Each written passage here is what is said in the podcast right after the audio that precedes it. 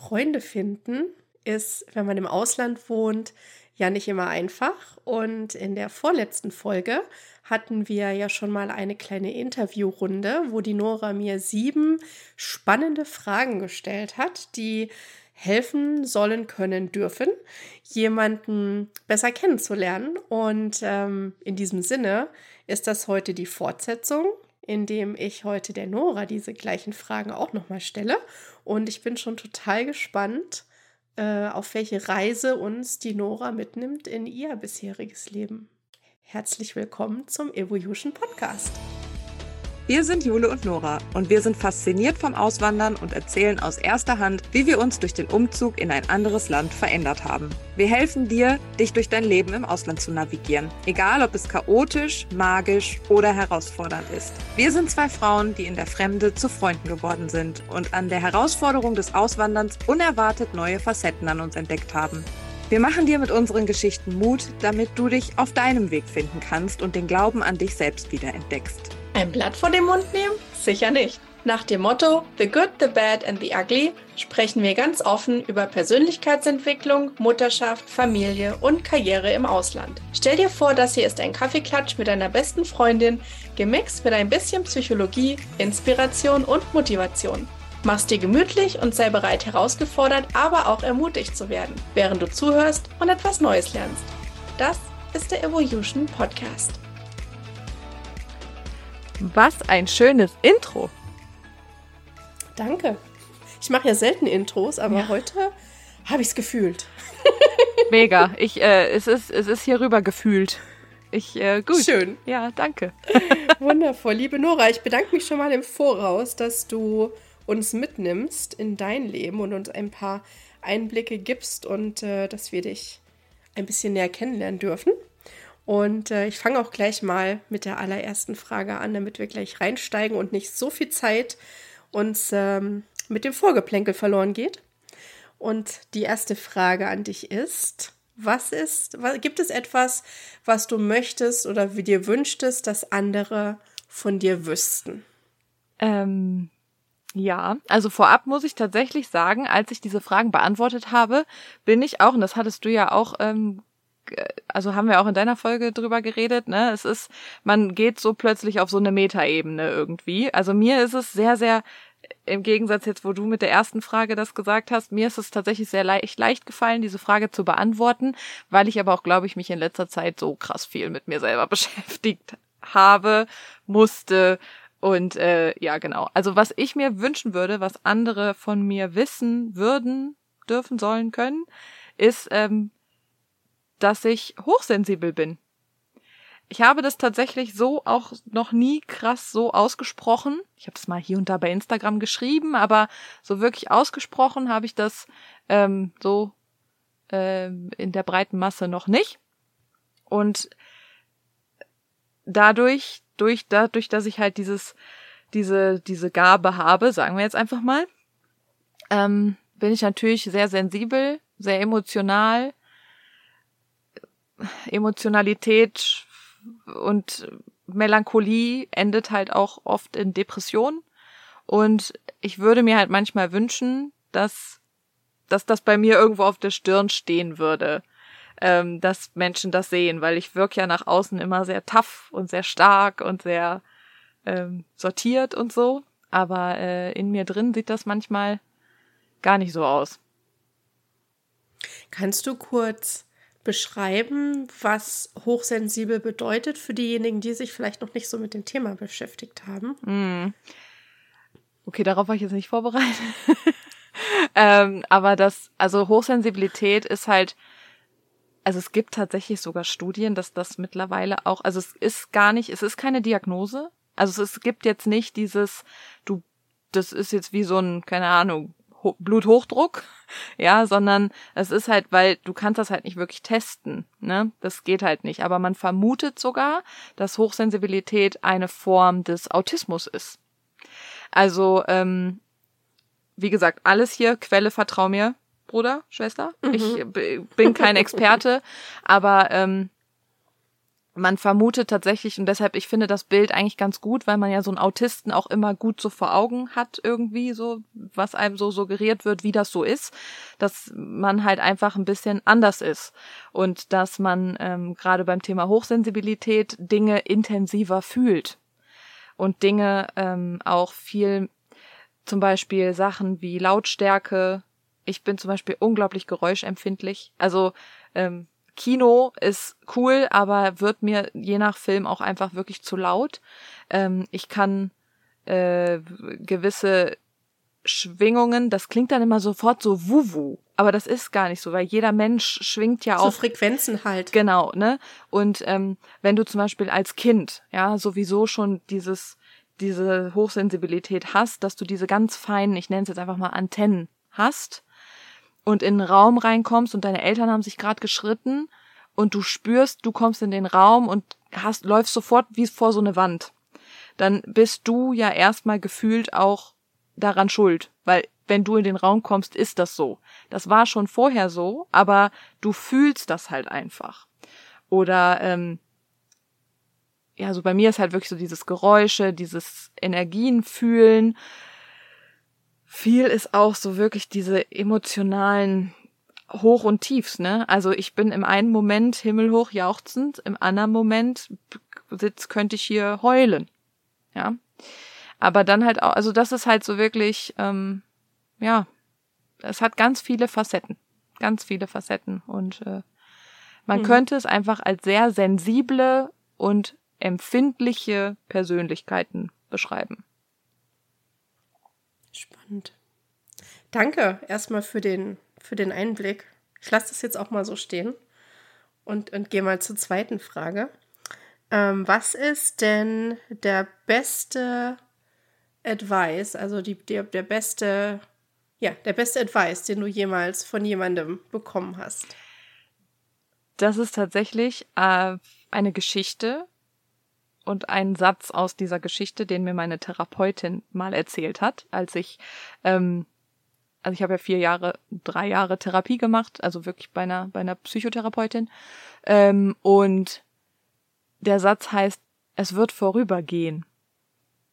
Und mir hat das unglaublich viel geholfen und das ist im Rahmen einer Geschichte und die Geschichte lese ich am Ende der Folge auch einmal vor, weil es wirklich ganz wertvoll ist, weil wir so oft in Situationen sind im Leben und ich auch ganz oft in so Situationen bin, wo ich so verkopft werde und so von meinen eigenen Gedanken wahnsinnig gemacht werde und ähm, dann ja auch wieder diese Emotionalität so reinkommt, wo ich mir so denke, so, oh mein Gott, alles ist schrecklich und alles ist scheiße und alles ist schlimm.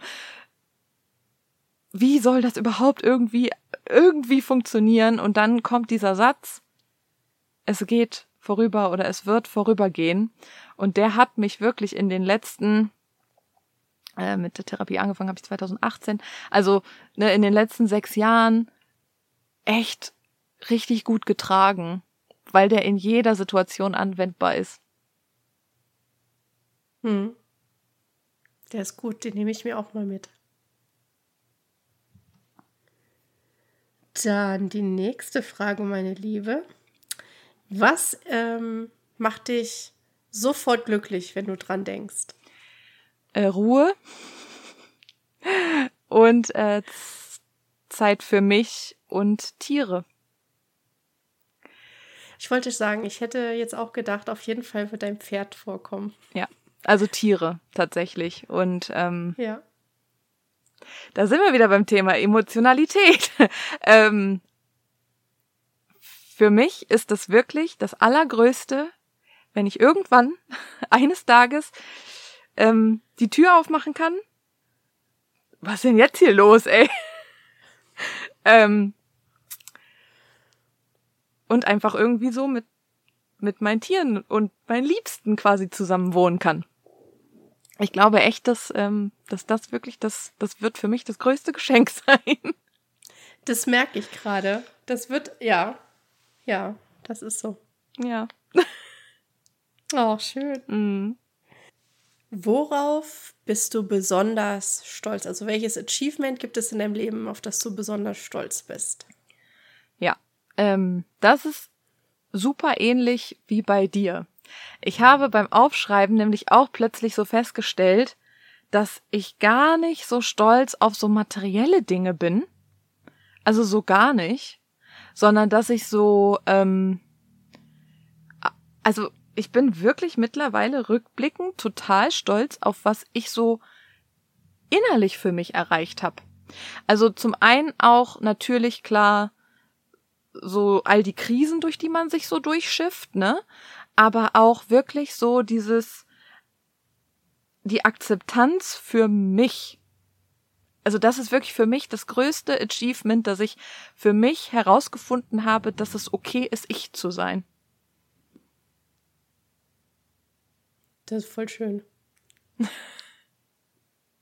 ja, nee, ich muss, ich muss das auch gerade mal so für den Moment immer sacken lassen. ich kann jetzt hier nicht einfach so durchrasseln mit den Fragen. Das ist okay. Das ist okay. Was ist denn der größte. Nochmal. Das Übersetzen von den Fragen ist echt. Stell auf Kannst Englisch. du gerade eine Notiz machen Ja, mit ja. der Zeit, dass der Frodo weiß?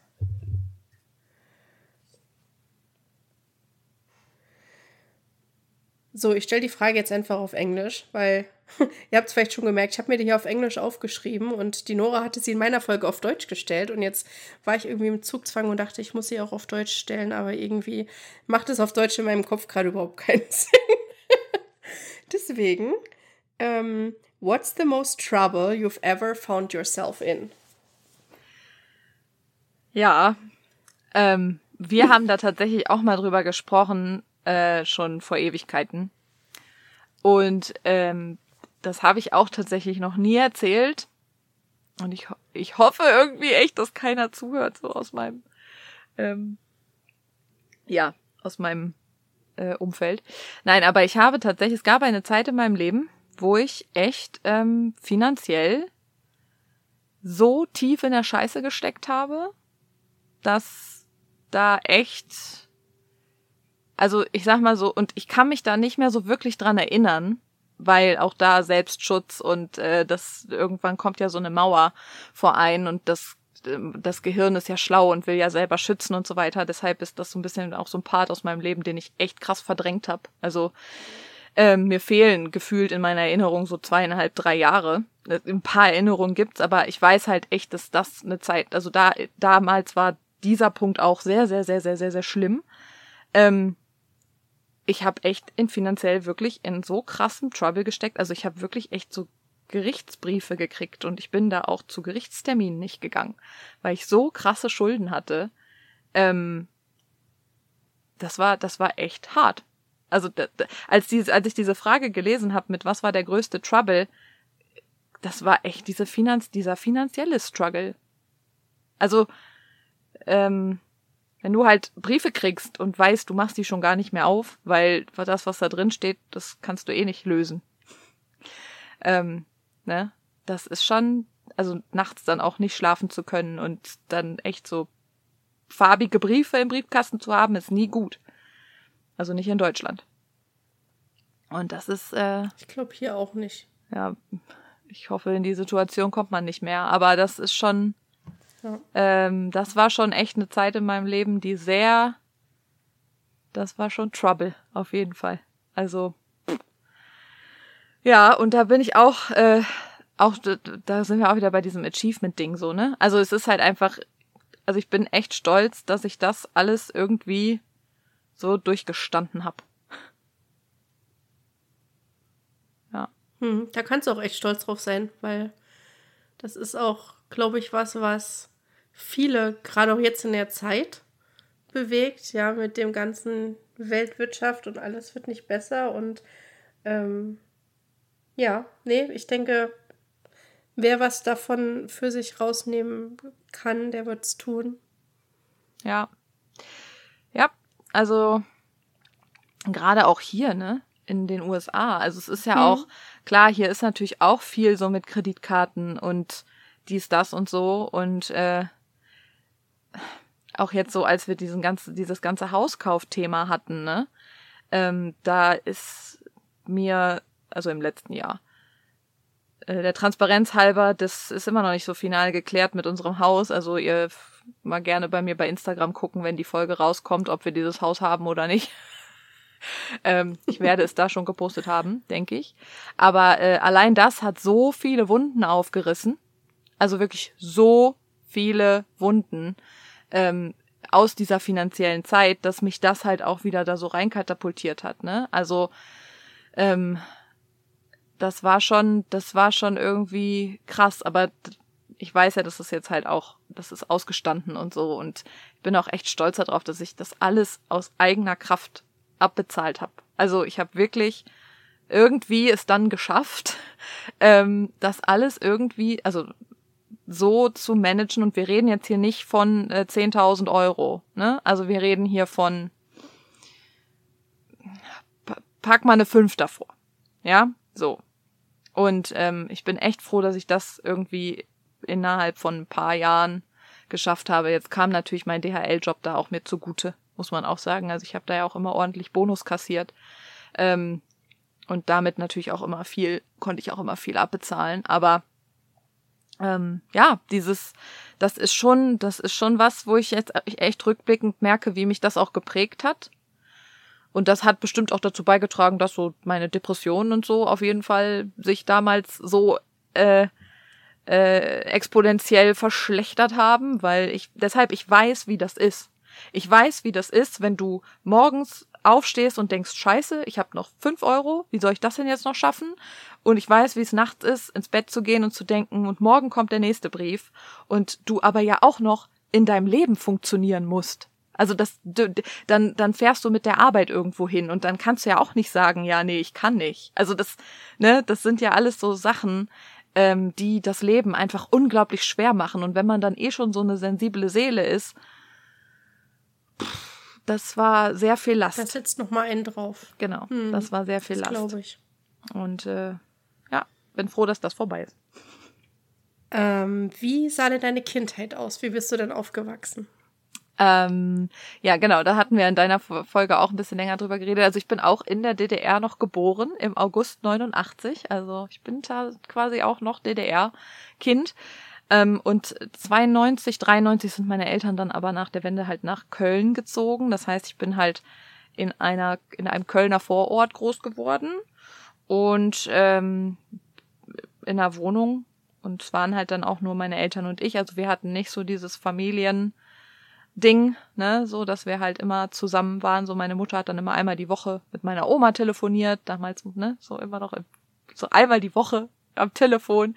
Äh, wir sind vier, fünf Mal im Jahr dann nach Brandenburg gefahren zu meinen Großeltern und da habe ich auch bin ich auch dann irgendwie so meine habe ich natürlich auch immer alle meine Ferien verbracht, ne? Also deshalb habe ich da auch so diesen diesen Mix aus zwei zwei Welten ja noch irgendwie, weil ich auch meine Eltern ja noch die sind ja auch einfach in der DDR groß geworden und haben diese Werte und dieses ganze, dieses Gedankengut. Ach, und übrigens, das wollte ich dich noch fragen in deiner Folge.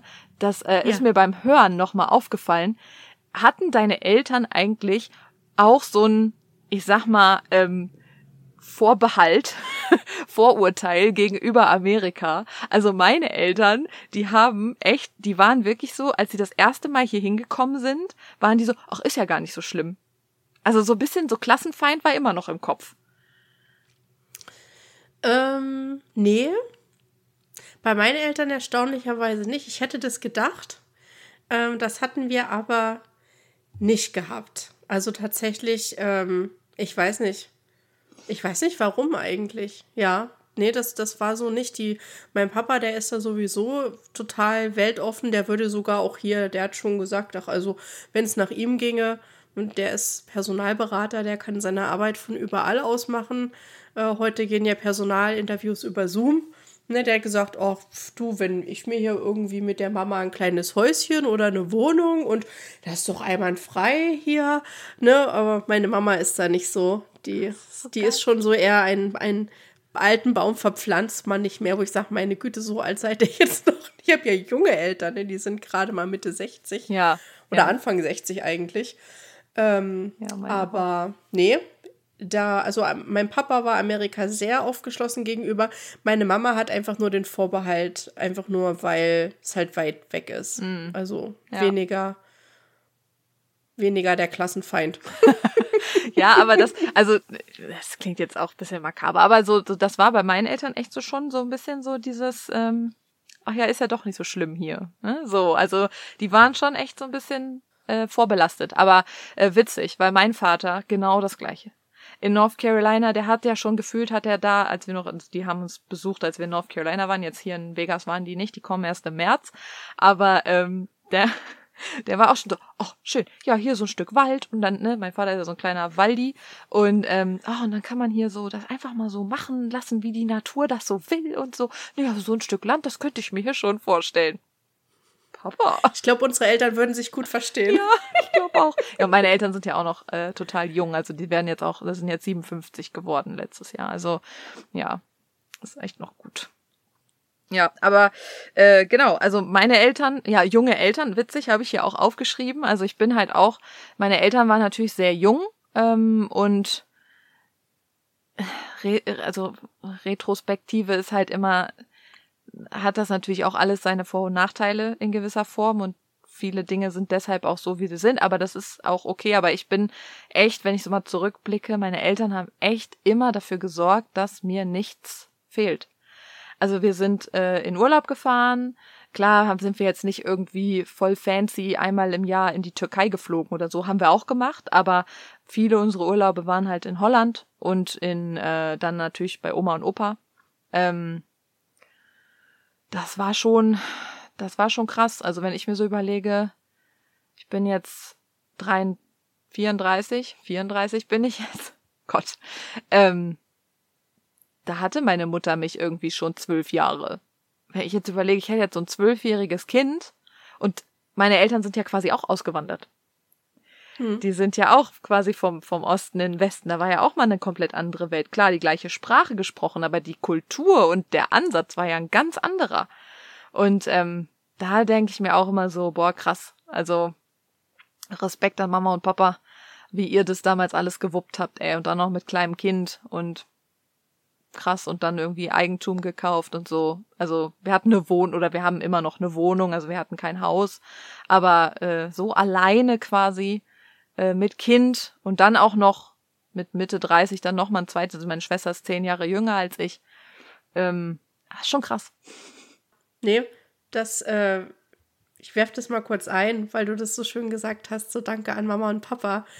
Möchte ich auch gern mal sagen an der Stelle, weil ich finde wirklich, ähm, ich hatte mit meinem Papa letztens drüber gesprochen und es passt gerade nur so gut zu dem, mhm. was du eben gesagt hast, deswegen werfe ich es ein dass eigentlich unsere Eltern, also selbst auch wenn ne, meine Eltern sind ja, sage ich mal, in der Heimatstadt geblieben, aber diese, diese Wende an sich war ja schon auch eine ungewollte Auswanderung.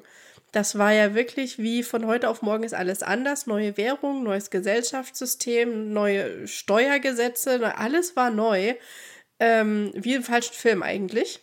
Und, äh, und dass unsere Eltern das geschafft haben, dass aus uns was geworden ist in diesen stürmischen Zeiten, wo die mit sich selber wahrscheinlich überhaupt erstmal gar nicht wussten, wohin und was und wie. Und in so einer Unsicherheit, für die du ja nichts kannst, die ist ja von heute auf morgen auf einmal so für dich da gewesen, ähm, dass trotzdem so ein Sicherheits- oder so ein Gefühl für die Kinder zu erzeugen, wie es jetzt bei dir und mir zumindest war, dass wir uns als Kind sicher und geborgen gefühlt haben und so uns passiert nichts. Es ist immer für alles irgendwie gesorgt gewesen, alles gut.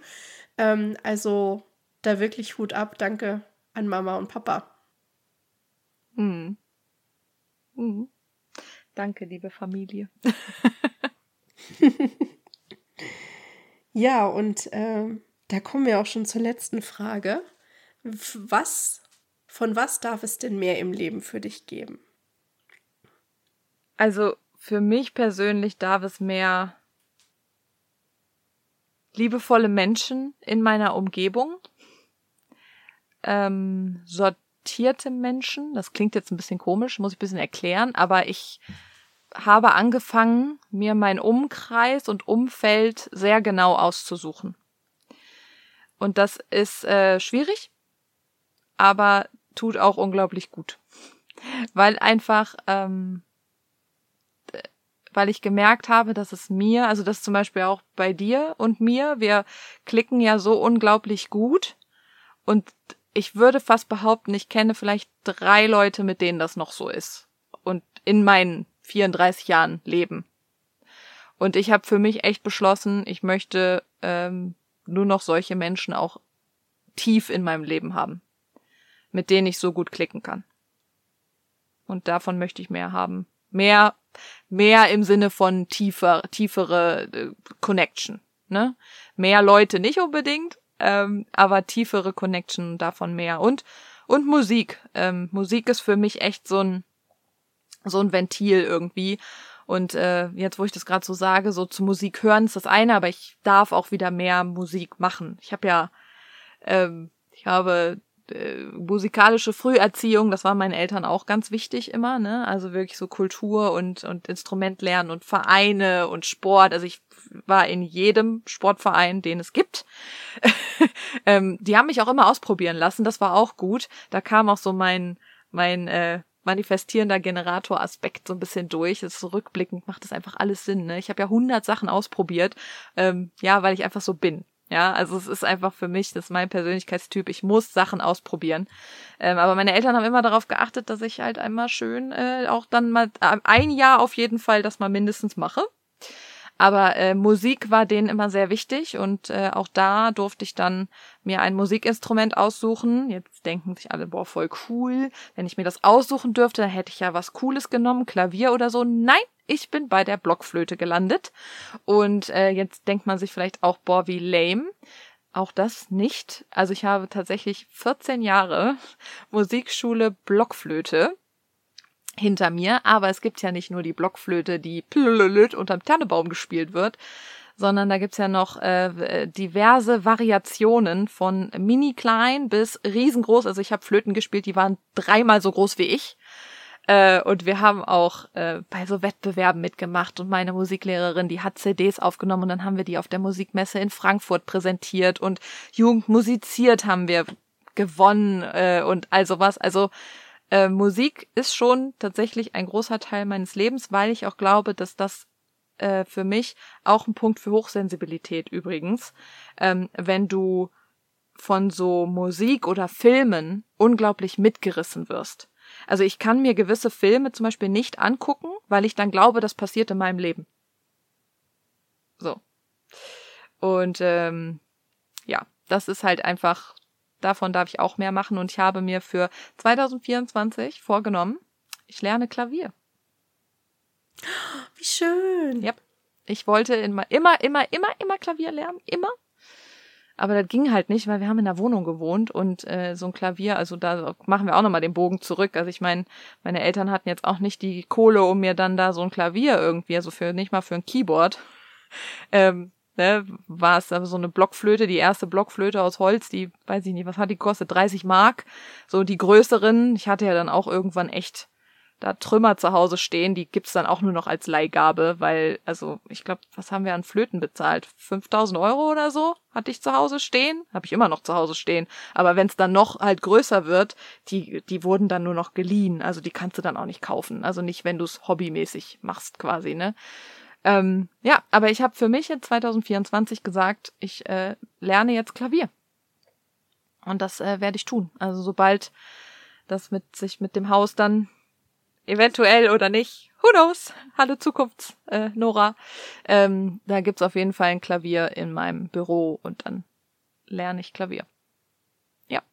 Cool, da freue ich mich drauf auf die Erlebnisberichte des Klavierlernens. Finde ich total spannend und super dass du dir so einen Traum erfüllst, weil ich weiß, es gibt viele Menschen, die gerne ein Instrument spielen würden und das als Kind vielleicht nie die Möglichkeit hatten oder es war das falsche Instrument und es hat nie Spaß gemacht, ne? Wie du, ich meine, dir hat offensichtlich Flöte spielen Spaß die gemacht. letzten vier Jahre nicht. Die letzten vier Jahre Nicht waren mehr. Horror. Also da haben meine Eltern mich auch wirklich durchgeprügelt. Also sage ich auch ganz ehrlich, das, da brauchen wir jetzt auch nicht schön reden. Das war auch wirklich so, du gehst da jetzt hin. Die haben mich dann auch immer verarscht.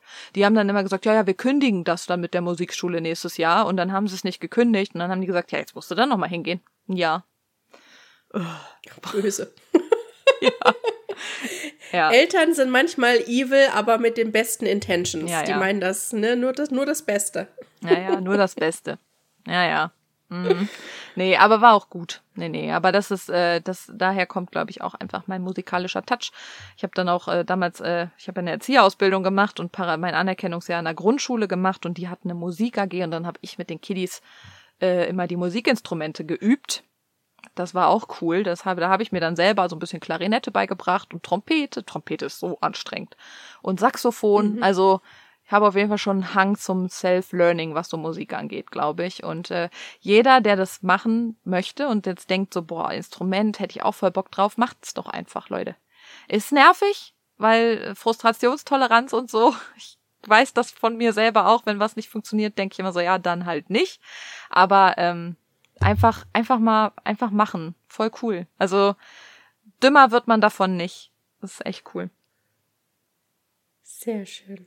Du wolltest noch was vorlesen, glaube ich, sagtest du. Stimmt, die Geschichte. Die wollte ich noch vorlesen. Ähm, hier googelt die, der Podcast-Host noch selber. Wir singen mal hier so ein bisschen mit. Ähm, ja, ich war jetzt hier so im Redefluss. Da bin ich ja fast, ähm, habe ich schon Ja, fast nee, vergessen. aber das ist toll. Ich finde das voll schön. Ich wusste das tatsächlich nicht von dir, dass du auch Musik gemacht hast. Ich habe auch Musik gemacht. Was hast du gespielt? Ich habe Geige gespielt. Fand ich toll. Ich habe immer Ja. allen die Geigen geklaut und habe dann immer so, wenn wir im Orchester irgendwas gespielt haben oder so. Ja, nee, ich habe auch von der ersten Klasse an, bis ich ungefähr 14, 15 war, habe ich Geige gespielt auch. Siehst du? Genau wie lange. ich Flöte gespielt habe. Ja. Und die letzten Jahre waren auch tatsächlich die Qual, weil, ja, mir hat es keinen Spaß mehr gemacht, weil die Schule, weil ich so viel ne, mit Mathe und so, die Schule war dann äh, der dominierendere Faktor und da hatte ich dann einfach keinen Nerv mehr zum Üben. Und bei mir wäre es dann auch echt nur noch so ein Übungsthema eigentlich gewesen. So, ich, äh, ne, so die Techniken und alles konnte ich. Ich hätte halt einfach nur die Stücke üben müssen und dann wäre das alles super schön gewesen. Ähm, aber nee, war dann nicht mehr. Und heute bereue ich es tatsächlich auch, dass ich aufgehört habe. Ähm, aber jetzt wieder mit Violine anzufangen, also das ist echt schwierig, zumal das Instrument auch ein bisschen kostenintensiv ist. Willst ja dann auch nicht auf so einem Pappding spielen. Ja, voll. Also ich fand's auch immer total, also ich fand's einfach eine Beleidigung am Instrument, wenn dann irgendwelche, also wenn dann immer irgendwelche gesagt, ich kann auch Flöte spielen, dann holen die da so ihre Plastikflöte raus, wo ich so denke, genau. okay. Bisschen Anspruch. Also ich also meine hier ist aus Kirschholz. so, ne, so du so halt so dachtest so, ja, genau, du kannst auch Flöte spielen. Auf Plastikflöte. Naja, aber das ist halt, also man hat ja wirklich auch, also ich finde, das hat wirklich was mit Anspruch und auch so ein bisschen äh, Ehrfurcht des Instruments ähm, gegenüber. Deshalb, ich kann dich voll verstehen. Man will ja dann auch nicht ja, auf so irgendein so Plastikkram spielen. Ne? Mhm, ja. Okay, also schlagen wir nochmal den Bogen wenn ähm, diese Geschichte habe ich vorgelesen bekommen in äh, wirklich der mit dunkelsten Zeit, die ich so für mich hatte, ähm, wo alles zu viel war, wo alles irgendwie scheiße war und viele Momente irgendwie immer kamen, wo ich so dachte, was soll das denn jetzt und wie komme ich denn hier eigentlich raus? So und äh, wird das überhaupt irgendwann mal eines Tages? Ich sehe eigentlich am, ich sehe kein Licht am Ende des Tunnels. Und deshalb äh, gibt es jetzt die Geschichte, auch das wird vorübergehen. Das ist die Geschichte von dem König. Ein König befragte seine Weisen. Ich lasse mir einen wunderschönen Ring machen. Ich habe die besten Diamanten, die man bekommen kann. Ich möchte in dem Ring eine verborgene Botschaft haben, die mir in Zeiten völliger Verzweiflung helfen kann. Sie muss sehr kurz sein, damit sie unter dem Diamanten des Rings verborgen werden kann. All die Weisen und großen Gelehrten hätten lange Abhandlungen darüber schreiben können, aber eine kurze Botschaft in nur zwei, drei Worten. Tja, sie dachten nach, schauten in ihre Bücher, aber dies erschien ihnen unmöglich. Am Hof gab es einen Diener, der schon im Dienste des königlichen Vaters stand. Die Mutter des Königs war früh verstorben. Der Diener hatte sich liebevoll um ihn gekümmert. Deshalb wurde er nicht wie ein Diener behandelt. Der König hatte Respekt vor ihm, also ließ er seinen Diener kommen und befragte ihn. Der alte Mann sagte, ich bin kein Weiser, ich bin nicht gebildet und ich bin nicht gelehrt, aber ich kenne die Botschaft. Es gibt nämlich nur eine Botschaft. Diese Männer können sie dir nicht geben. Nur jemand, der sich selbst erkannt hat, kann sie dir beantworten. Während meines langen Lebens im Palast bin ich allen möglichen Menschen begegnet, habe viel gelesen, gesehen und erfahren, wurde immer gut von euch behandelt. Als Geste meines Dankes gebe ich euch diese Botschaft. Und er schrieb sie auf einen kleinen Zettel, faltete ihn zusammen und sagte zum König, lies sie jetzt nicht. Halte sie in deinem Ring verborgen und öffne sie erst, wenn alles gescheitert ist, wenn es keinen Ausweg mehr gibt. Diese Zeit sollte bald kommen. Das Land wurde überfallen und der König verlor sein Reich. Er musste auf seinem Pferd fliehen, um sein Leben zu retten. Die feindlichen Reiter verfolgten ihn, sie waren in der Überzahl. Er war ganz alleine. Da kam er an einen Ort, wo der Weg zu Ende war. Vor ihm eine Klippe über einem tiefen Abgrund. Dort hinunterzustürzen wäre sein Ende gewesen. Zurück konnte er wegen der feindlichen Reiter nicht. Er hörte bereits die Hufe ihrer Pferde. Es gab keinen anderen Weg. Plötzlich erinnerte er sich an den Ring. Er öffnete ihn, nahm den Zettel heraus und darauf stand eine kurze, wertvolle Botschaft. Auch dies wird vorübergehen. Während er den Satz las, wurde er ganz still. Auch dies wird vorübergehen. Und es ging vorüber. Alles ging vorbei. Nichts ist beständig in dieser Welt.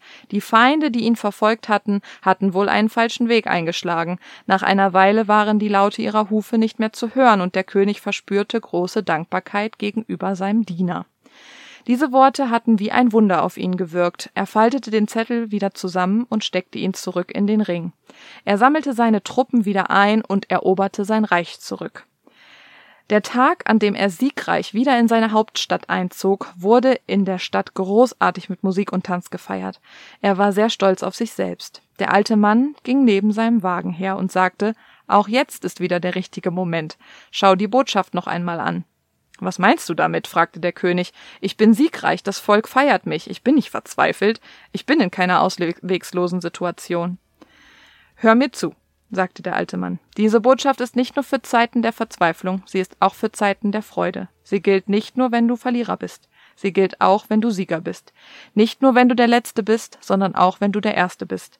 Der König öffnete seinen Ring und las die Botschaft. Auch dies wird vorübergehen. Plötzlich überkam ihn derselbe Frieden, dieselbe Stille, mitten in der Menge, die jubilierte, feierte und tanzte. Sein Stolz, sein Ego, sie waren verflogen alles geht vorüber. Er bat seinen alten Diener, in seinen Wagen zu kommen und neben ihm zu sitzen. Er fragte ihn, alles geht vorüber. Gibt es noch etwas, was du mir dazu mitteilen möchtest? Der alte Mann sagte, vergiss nicht, dass alles vorübergeht. Nur du bleibst, du bleibst ewig als Zeuge. Jule. Nora. Bis zum nächsten Mal. Bis zum nächsten Mal.